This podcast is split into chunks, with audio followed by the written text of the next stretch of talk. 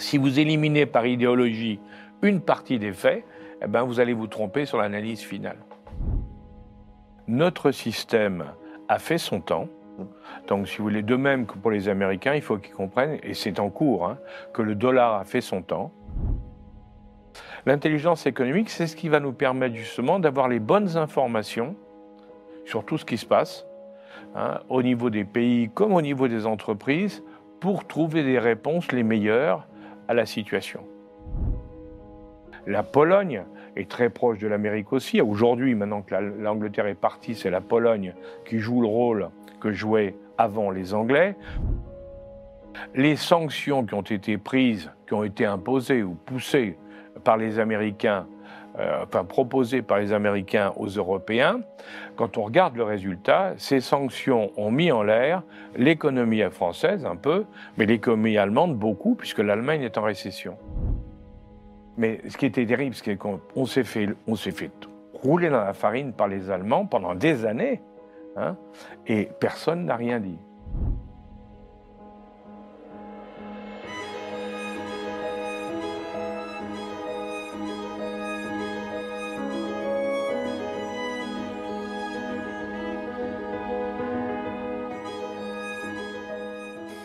Alain Juillet, bonjour. Bonjour. Merci de euh, nous avoir rejoints aujourd'hui pour ce grand entretien du Cercle de la chaîne Risque Intel Média, chaîne dédiée euh, à l'actualité cyber, géopolitique et gestion des risques. On est ravis de vous accueillir aujourd'hui. On ne vous présente plus Alain Juillet, vous êtes partout. Vous êtes même sur YouTube, vous, avez ouvert une chaîne, Openbox TV. Mmh. On invite euh, notre public à aller voir. Vous êtes une figure marquante du renseignement, euh, de la stratégie économique en France.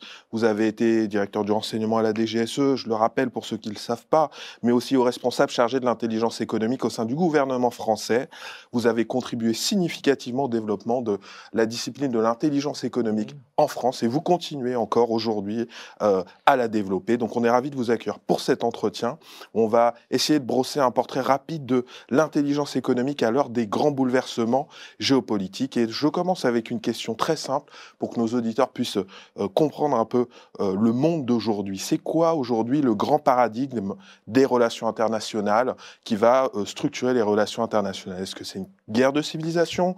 Est-ce que c'est la reconstitution des grandes puissances? Une rivalité USA euh, Amérique, Chine, l'effondrement de l'Empire américain ou que sais-je, un Sud global contre un monde occidental vieillissant. Comment doit-on voir le monde aujourd'hui? Bah, Écoutez, ce qu'on peut dire aujourd'hui, ce qui est certain, là, il n'y a pas beaucoup de tout, rien n'est jamais certain, mais enfin, quand même, euh, il est certain que nous sommes en train de vivre une bascule entre euh, un monde qui a été dominé par l'Occident, par les Européens et les Américains depuis, depuis, depuis Christophe Colomb, hein, depuis 1492, et qui avait imposé au reste du monde sa vision des choses. Alors avec des, tensions, avec des mouvements, on a eu à l'époque le bloc euh, soviétique, on a eu plein d'oppositions par moment, mais globalement les, les Américains, les Européens ont dominé donc depuis 500 ans. Et puis, qu'est-ce qui se passe euh, actuellement? On assiste à un changement. C'est-à-dire qu'on a, il y a une série de pays, ce qu'on appelle nous les BRICS, hein, le Brésil, la Russie, l'Inde, la Chine, l'Afrique du Sud, et bientôt d'autres pays, puisqu'il va y avoir l'Iran, euh, l'Argentine, euh, qui vont arriver, les, les Émirats Arabes Unis, l'Éthiopie qui vont arriver.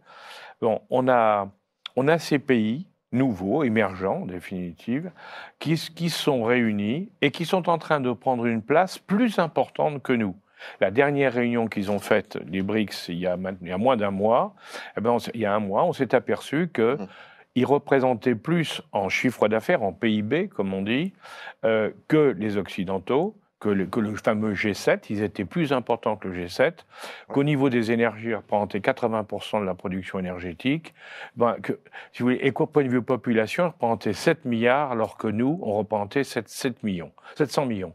Donc, tout est en train de changer, et le problème, notre problème, c'est de comprendre ce qui se passe et de savoir nous y adapter. Parce qu'il ne s'agit pas de dire c'est perdu, ça, pas du tout.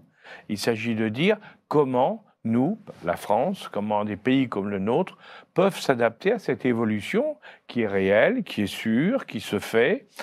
Pas, c'est pas une révolution qui va se faire en un mois, hein, c'est une révolution qui va se faire sur 20 ans, hein, 30 ans peut-être.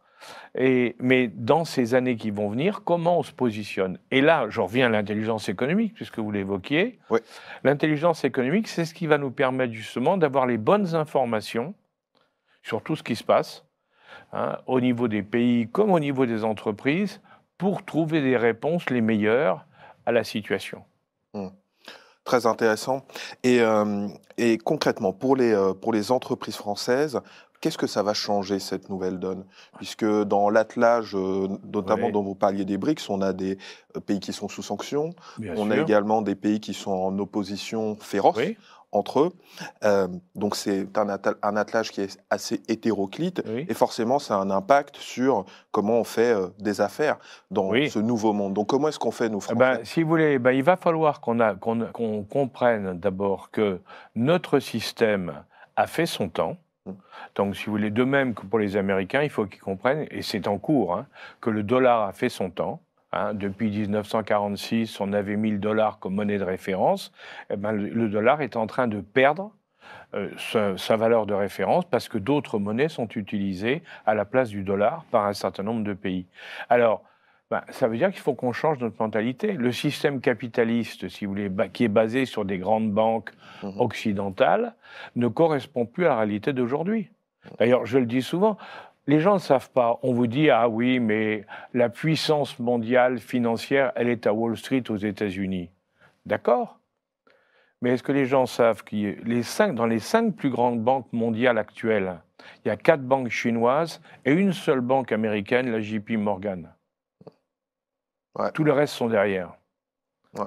Alors vous vous rendez compte que les choses sont plus les mêmes. Ouais. Ça annonce, euh, ça change, ça annonce des, des changements de paradigme euh, assez. Alors, euh, assez importants. Mais est-ce que les Américains seraient, seront capables d'accepter cette Ah bah, dédollarisation? c'est tout. ah ils sont, ils font tout. C'est normal. Hein. Quand vous êtes le leader absolu au niveau mondial, que vous avez une hégémonie mondiale. Bien sûr. hein, vous faites tout pour préserver votre hégémonie.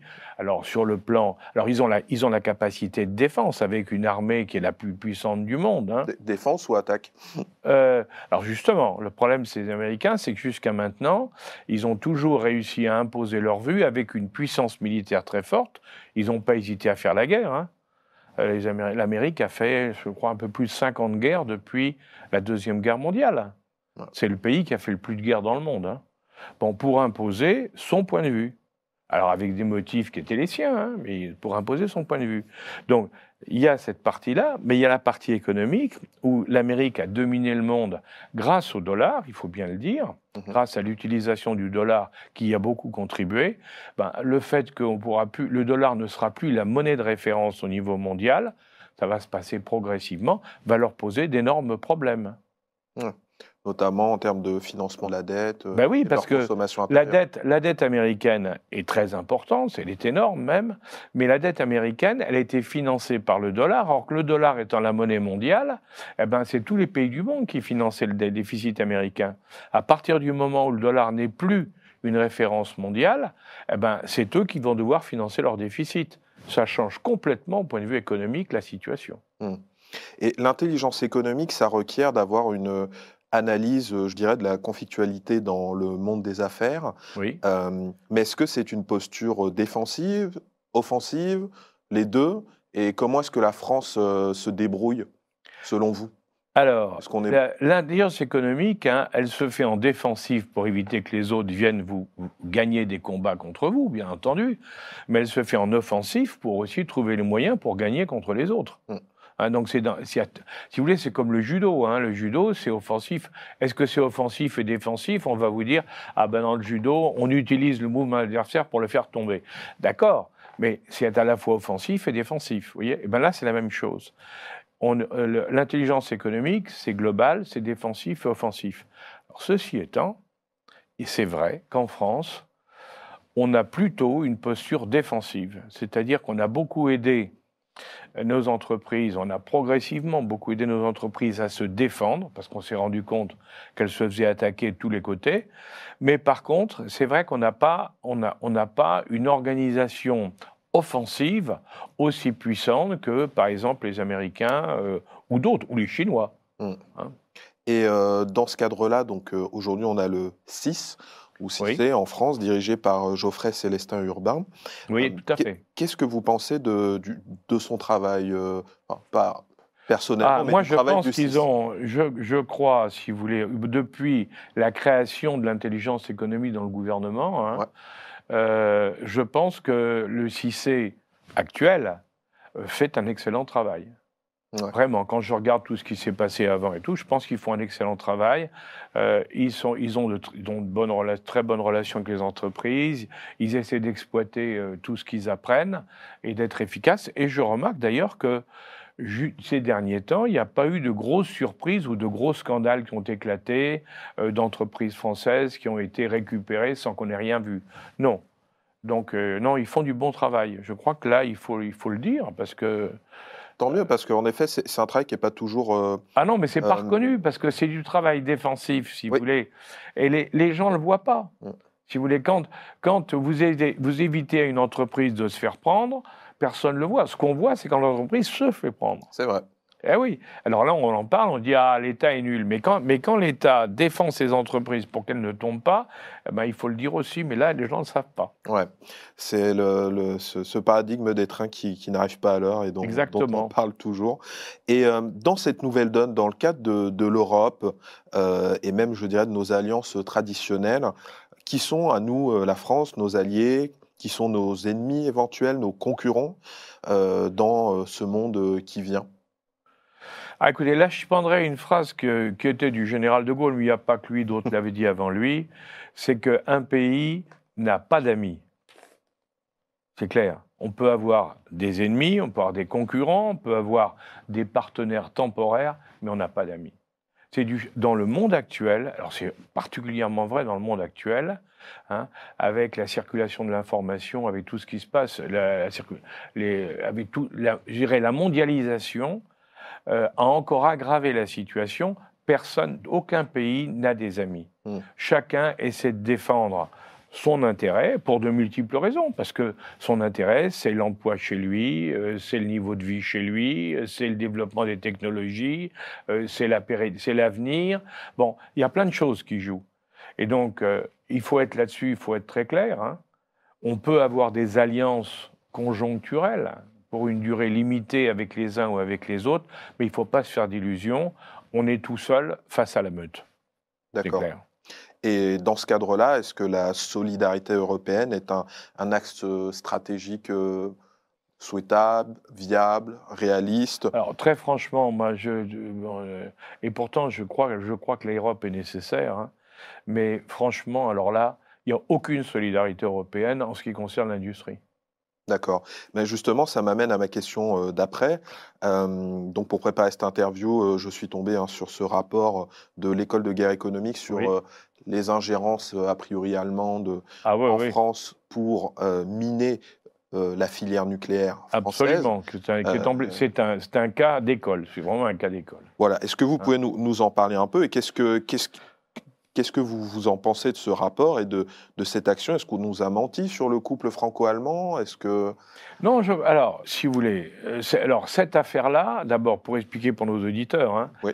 euh, cette affaire-là est simple. En définitive, le rapport de l'EGE montre que le gouvernement allemand a financé à travers deux fondations allemandes très connues, Heinrich Boll et une autre, deux fondations importantes, il a financé, il a donné de l'argent à ces fondations pour qu'en France, elles véhiculent une vision et une, elles fassent une propagande antinucléaire pour que les Français n'aient plus un avantage concurrentiel par rapport aux Allemands sur le plan industriel en ayant de l'électricité moins chère grâce au nucléaire. Car c'est ça le truc. Ouais. Les Allemands voulaient, veulent être les, leaders européens au niveau industriel.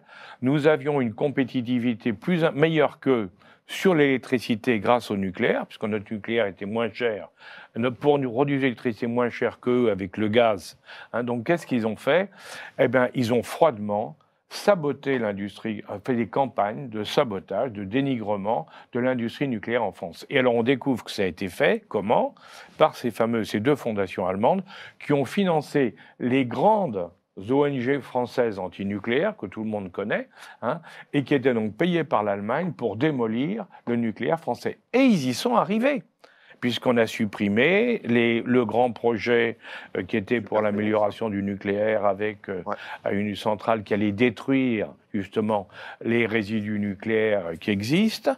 Euh, on, l'a vu avec l'arrêt de la centrale de Fessenheim, on l'a vu avec la décision d'arrêter des quantités de centrales en France, jusqu'à cette année, où là on s'est rendu compte que bon, les prix de l'électricité ont explosé en payant l'électricité gazière allemande, hein, et, là on a dit mais alors ça va pas du tout.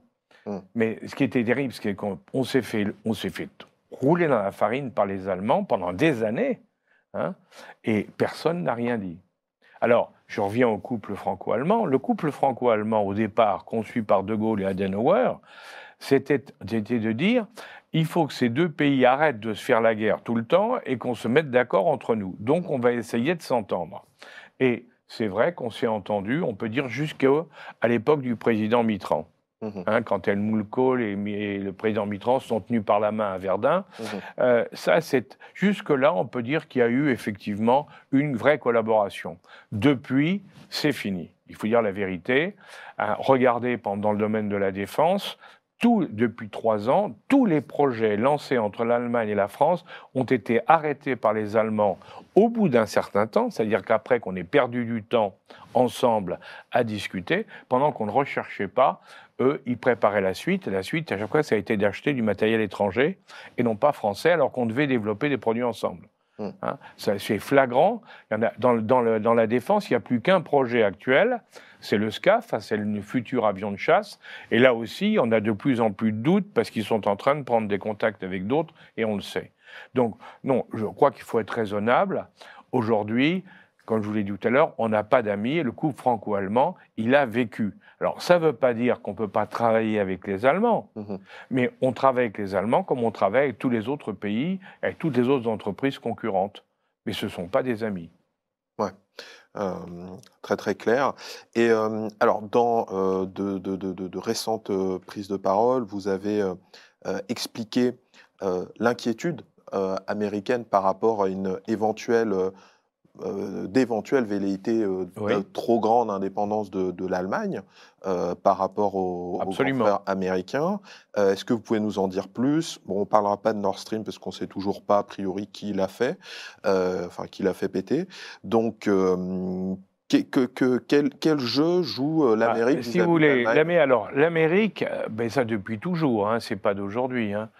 L'Amérique, on peut dire depuis le dernier aux États-Unis, le dernier président qui avait une vision dans laquelle il n'y avait pas uniquement une vision de suzerain vassal, si vous voulez, il y avait une vision de plus partenariale, il faut le dire, c'était Nixon. Hein, on sait maintenant les discussions qu'il y avait entre le président Nixon et le président et Charles de Gaulle, un monde qui avait, il y avait encore une certaine, un certain respect des uns des autres. Mais il faut bien dire que depuis, l'Amérique progressivement a considéré que l'Europe, c'était des pays vassals, vassaux, pardon, c'est-à-dire des pays qui devaient dépendre de l'Amérique. Donc il fallait les tenir. Alors il y en a qui ont toujours été proches de l'Amérique. Hein. L'Angleterre a toujours été normale, c'est anglo-saxons. Hein. La Pologne est très proche de l'Amérique aussi. Aujourd'hui, maintenant que l'Angleterre est partie, c'est la Pologne qui joue le rôle que jouait avant les Anglais. Pourquoi? Euh, Parce que la deuxième ville de Pologne, c'est Chicago. Hein. Il, y a, il, y a, plus de Polonais à Chicago dans toutes les villes de Pologne à part Varsovie. Mhm. Hein, donc il y a des liens très forts, si vous voulez. Mais en dehors de ces, de ces pays-là, pour les autres, on a toujours voulu les tenir. Alors il y avait un problème dans la doctrine stratégique américaine depuis toujours. C'est qu'il a toujours été dit attention à une alliance germano-russe parce que l'agence germano-russe prendrait trop d'importance en Europe. Hmm. Alors, il n'y a pas que qui pensaient ça, parce que le président Mitterrand disait la même chose. Hein. À l'époque de la réunification de l'Allemagne, hmm. il a dit il faut qu'on crée des liens avec la, avec la Russie. De Gaulle disait aussi ça. Il faut qu'on ait une passerelle avec la Russie, parce que ça évite que l'Allemagne devienne trop puissante. Or, nous avons perdu la passerelle, c'est clair, progressivement. Et les Allemands, eux, à travers le gaz, avec le choix des énergies venant, venant de Russie, étaient en train de créer ce fameux groupe stratégique Allemagne, russo-allemand, si vous voulez. Mhm. Et ça, c'était insupportable pour les Américains. parce que c'est contraire à leur doctrine stratégique.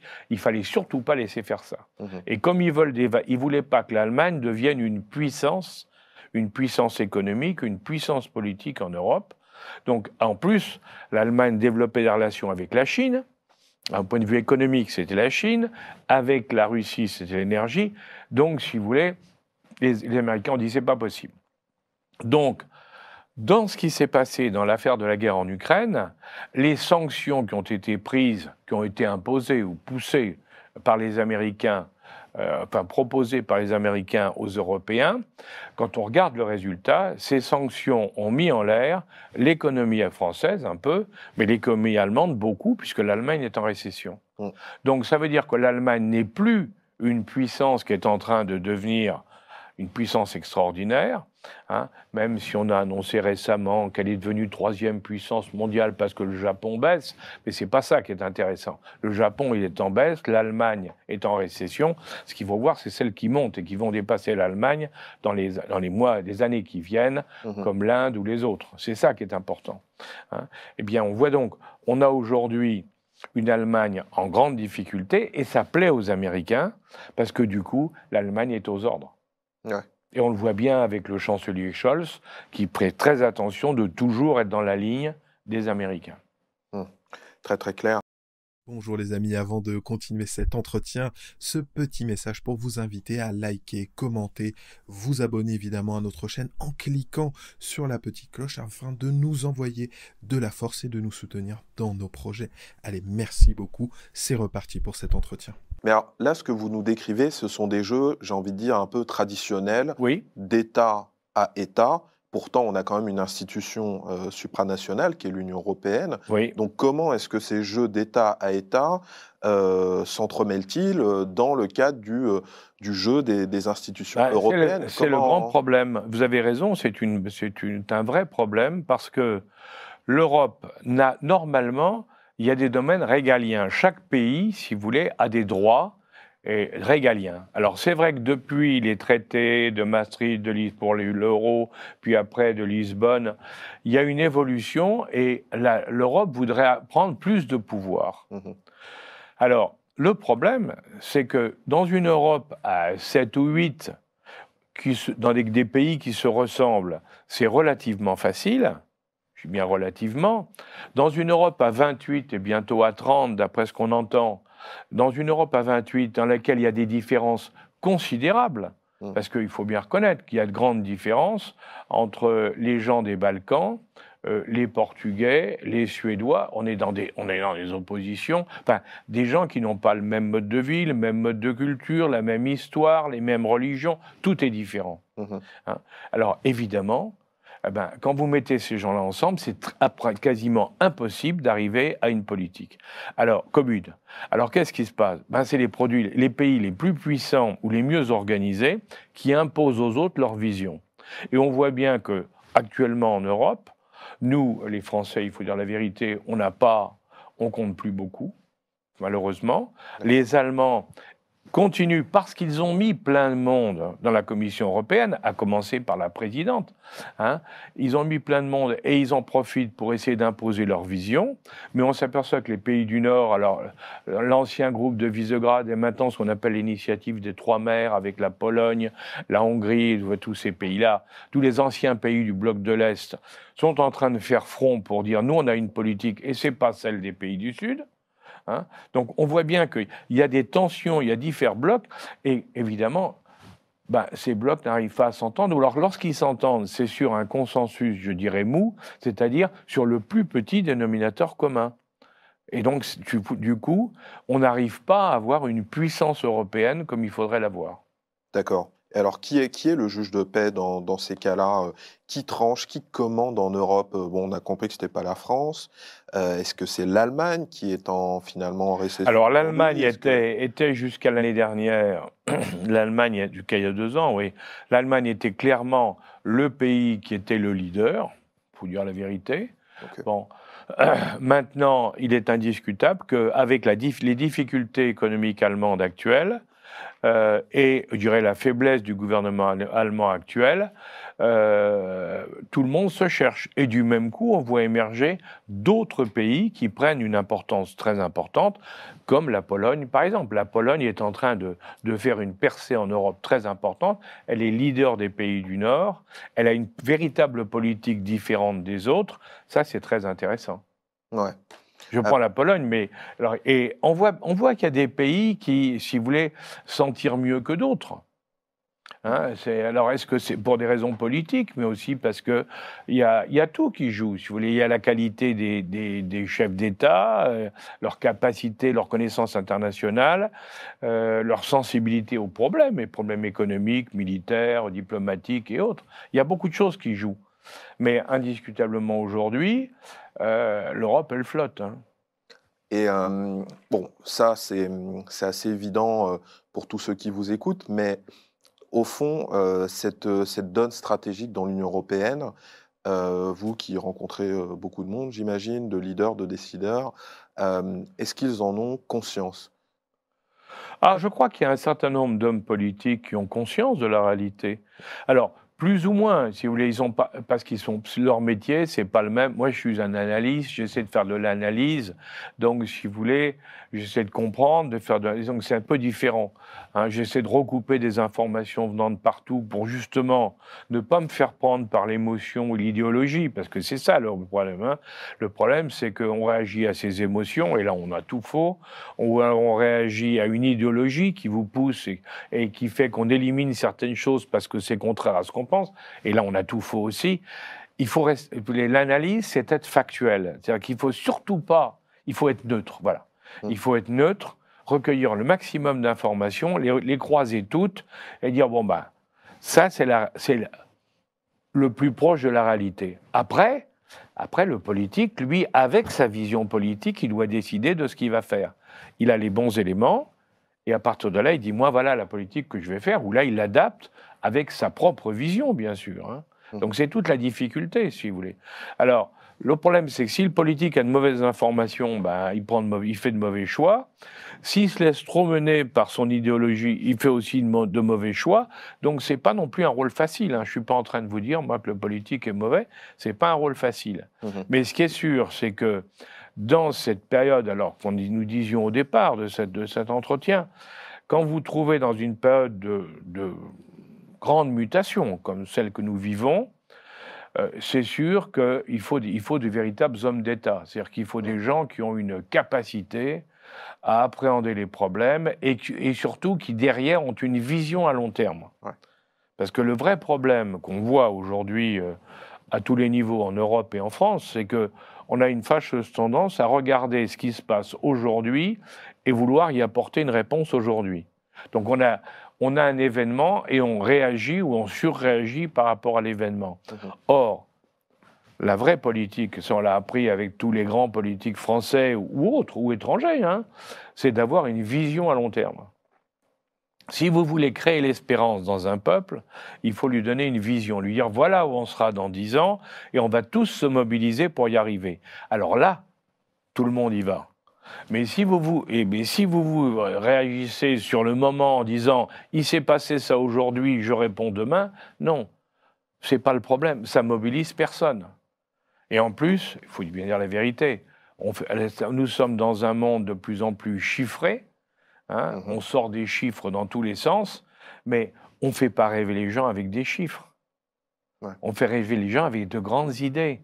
Mmh. avec euh, des principes, avec des valeurs, avec c'est autre chose. Si vous voulez. Et c'est tout le problème qu'on a actuellement dans les populations européennes. On sent qu'elles flottent, elles ne savent pas où elles sont. Mmh. Hein. Et, la, montée des, la montée dite des extrêmes mmh. dans tous les pays, hein. on vient de le voir aux Pays-Bas, on le voit vu en, dans le Nord, on le voit partout. Hein. on l'a vu en Italie, on l'a vu, on le voit partout. C'est en train de monter de partout. En réalité, c'est quoi? Ben, C'est parce que quand vous regardez, ce sont les seuls qui ont une vision qu'ils affirment. Les autres fluctuent au gré des vents, alors qu'eux, au moins, ils ont un cap, ils ont un objectif. Et ça, c'est la vraie réponse politique au problème actuel. Ouais. Bah, la, la- la question se pose justement, puisque euh, quand on voit la Chine qui a un plan euh, de développement. Exactement, la Chine, ça fait. Quand vous pensez Deng Xiaoping, qui a lancé, relancé la Chine après Mao Tse-tung, Ouais. il a fait un plan à, pl- à 40, pour 40, sur 40 ans, espérant voilà les différentes étapes que nous devons franchir.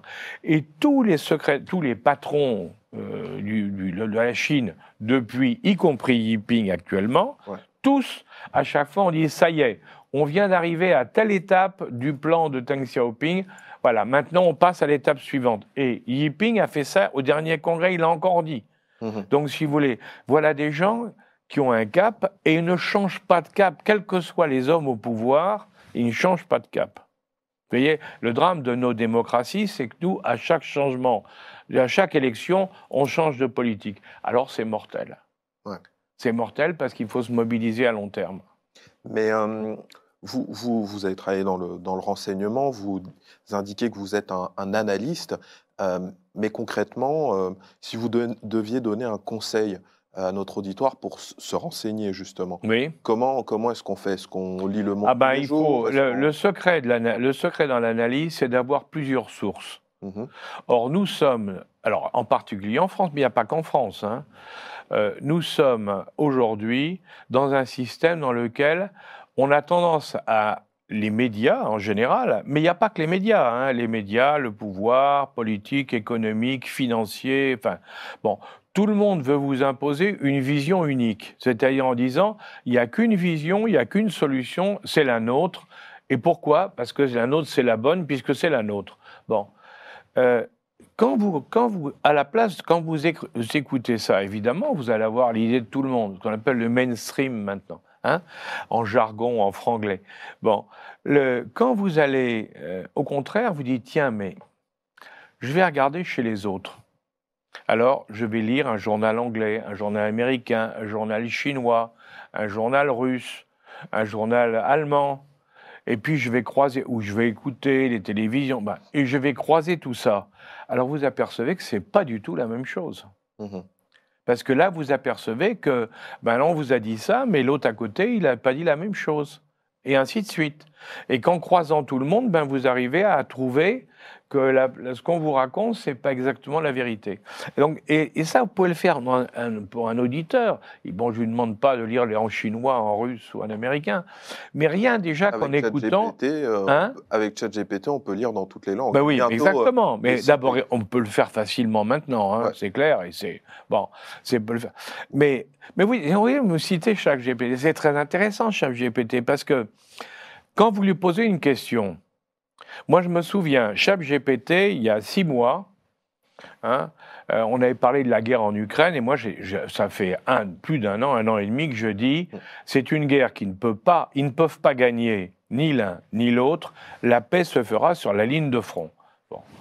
Je me suis fait traiter de pro-russe, de, j'en ai pris de plein la figure. J'avais tapé sur ChatGPT, qui est inventé par les Américains, hein, Ouais. et j'avais dit voilà, solution pour la guerre en Ukraine. Et il y a un an, ChatGPT m'a dit la paix sur la ligne de front.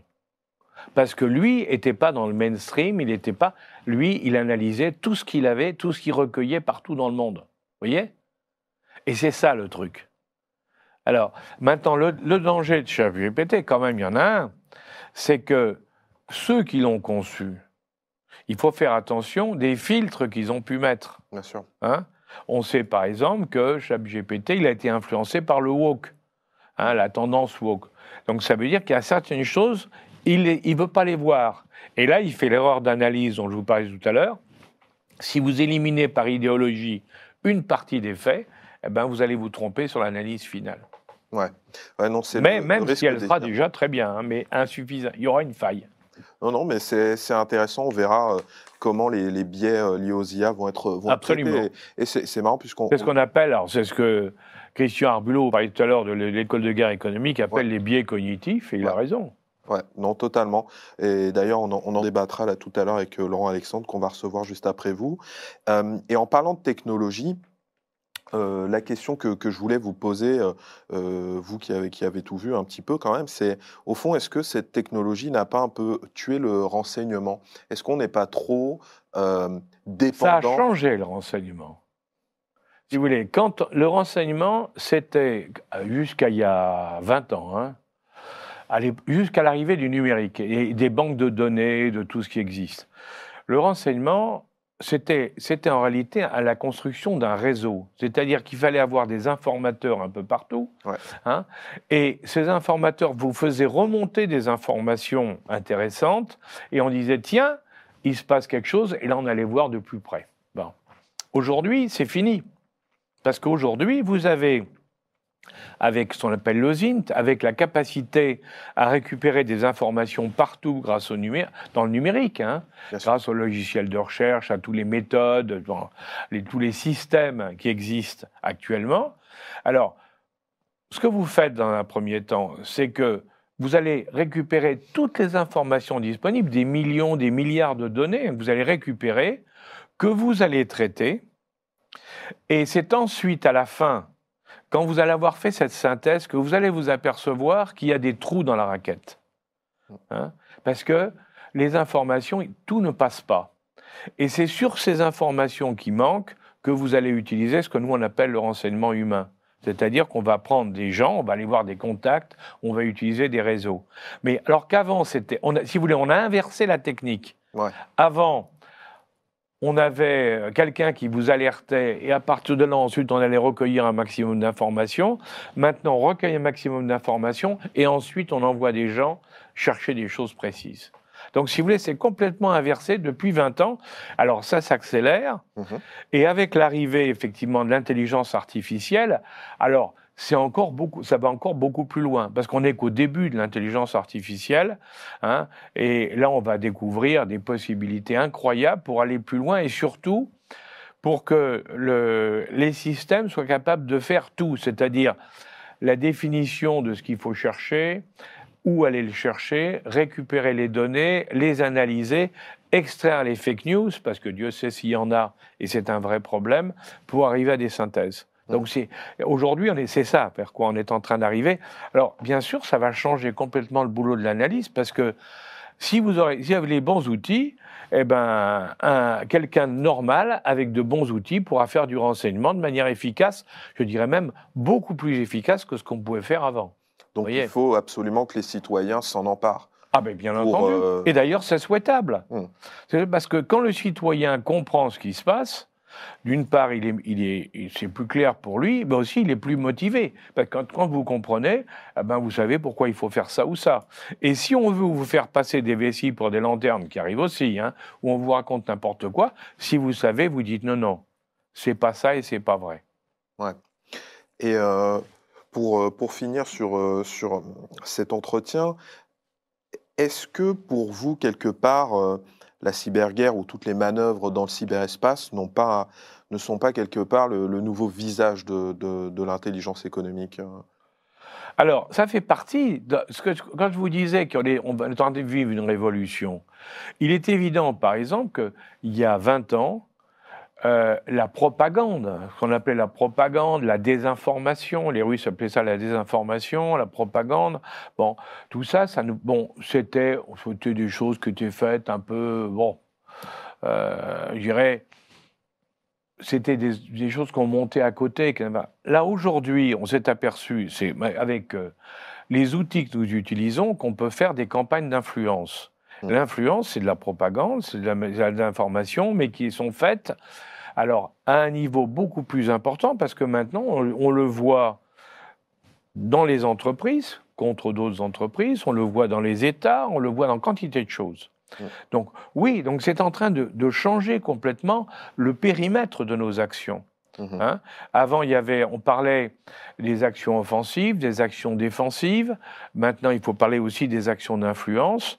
Hein. et, et pour faire tout ça, alors là, évidemment, le cœur de tout ça, c'est l'outil, en l'occurrence la cyber. Mhm. Car c'est le, cyber a révolutionné ce qu'on disait tout à l'heure, euh, tout ce qu'on pouvait faire. Et donc, oui, le cyber devient la clé. Or, ce cyber, il faut aussi se protéger, apprendre à se protéger, mhm. parce que c'est pas à vous que je vais le dire. Vous savez très bien, aujourd'hui, euh, c'est le, le cyber, c'est le Dr Jekyll et Mr Hyde. hein. D'un côté, c'est formidable, ça nous amène tout ce qu'on vient de discuter. Hein, mais d'un autre côté, il y a aussi des risques terribles parce qu'on voit que des gens malins, euh, mais pas bien intentionnés, peuvent utiliser le cyber à des fins, euh, des fins criminelles, à des fins dans tous les domaines. Il faut être clair. Et ça, il faut aussi qu'on apprenne à les contrer. Donc, donc, à côté de cette partie formidable développement de, de l'intelligence économique et du renseignement en général, d'un autre côté, il faut qu'on apprenne aussi à faire un développement très important également de la, de la lutte contre les dérives de la cyber, parce que Dieu sait s'il y en a et il va en avoir de plus en plus, parce qu'évidemment, c'est très tentant à tout point de vue. Hein. Bien sûr. Et puis c'est lié d'ailleurs au sujet qu'on évoquait, puisque aujourd'hui, euh, de nombreux acteurs travaillent à- au piratage des intelligences art- artificielles, à leur détournement, soit à des fins de, Bien de- sûr. pour se protéger, hein, ou soit pour attaquer d'ailleurs. Mais quoi pour attaquer, parce que quand vous êtes, si vous voulez, quand vous êtes quelqu'un, une, une entreprise par exemple, va, va financer une grande recherche pour avoir des informations sur l'environnement, sur les produits futurs, sur tout ça. Si vous pouvez lui piquer pour le passer au concurrent, ça vaut beaucoup d'argent. Donc on comprend aussi qu'il y a des petits malins qui disent mais il y a moyen de gagner beaucoup d'argent en piratant ce qui se fait. Et c'est à nous de réagir, euh, justement en nous défendant. Bien sûr. Alors pour conclure cet entretien, euh, Alain Juillet, votre conseil en quelques mots aux futures générations euh, de dirigeants économiques et politiques? Ah ben, je crois qu'un, un, il faut bien comprendre que nous sommes dans un, dans un environnement d'abord mouvant, très mouvant, et dans lequel nous n'avons plus les points de repère traditionnels que nous avions. Donc, il faut apprendre à s'adapter. Pour s'adapter, il faut s'informer. Il faut analyser de la bonne manière. Mhm. Hein, il faut s'informer et il faut se défendre contre les agressions qui peuvent arriver de partout.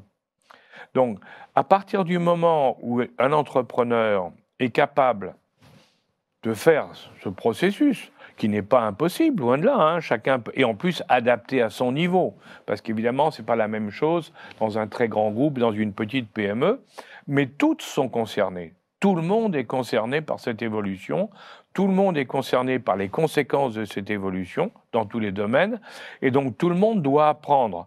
En comprenant, et c'est surtout ça le truc, c'est que contrairement aux déclinologues hein, qui ont tendance à partout s'exprimer en disant tout va mal, Mhm. tout est foutu, non.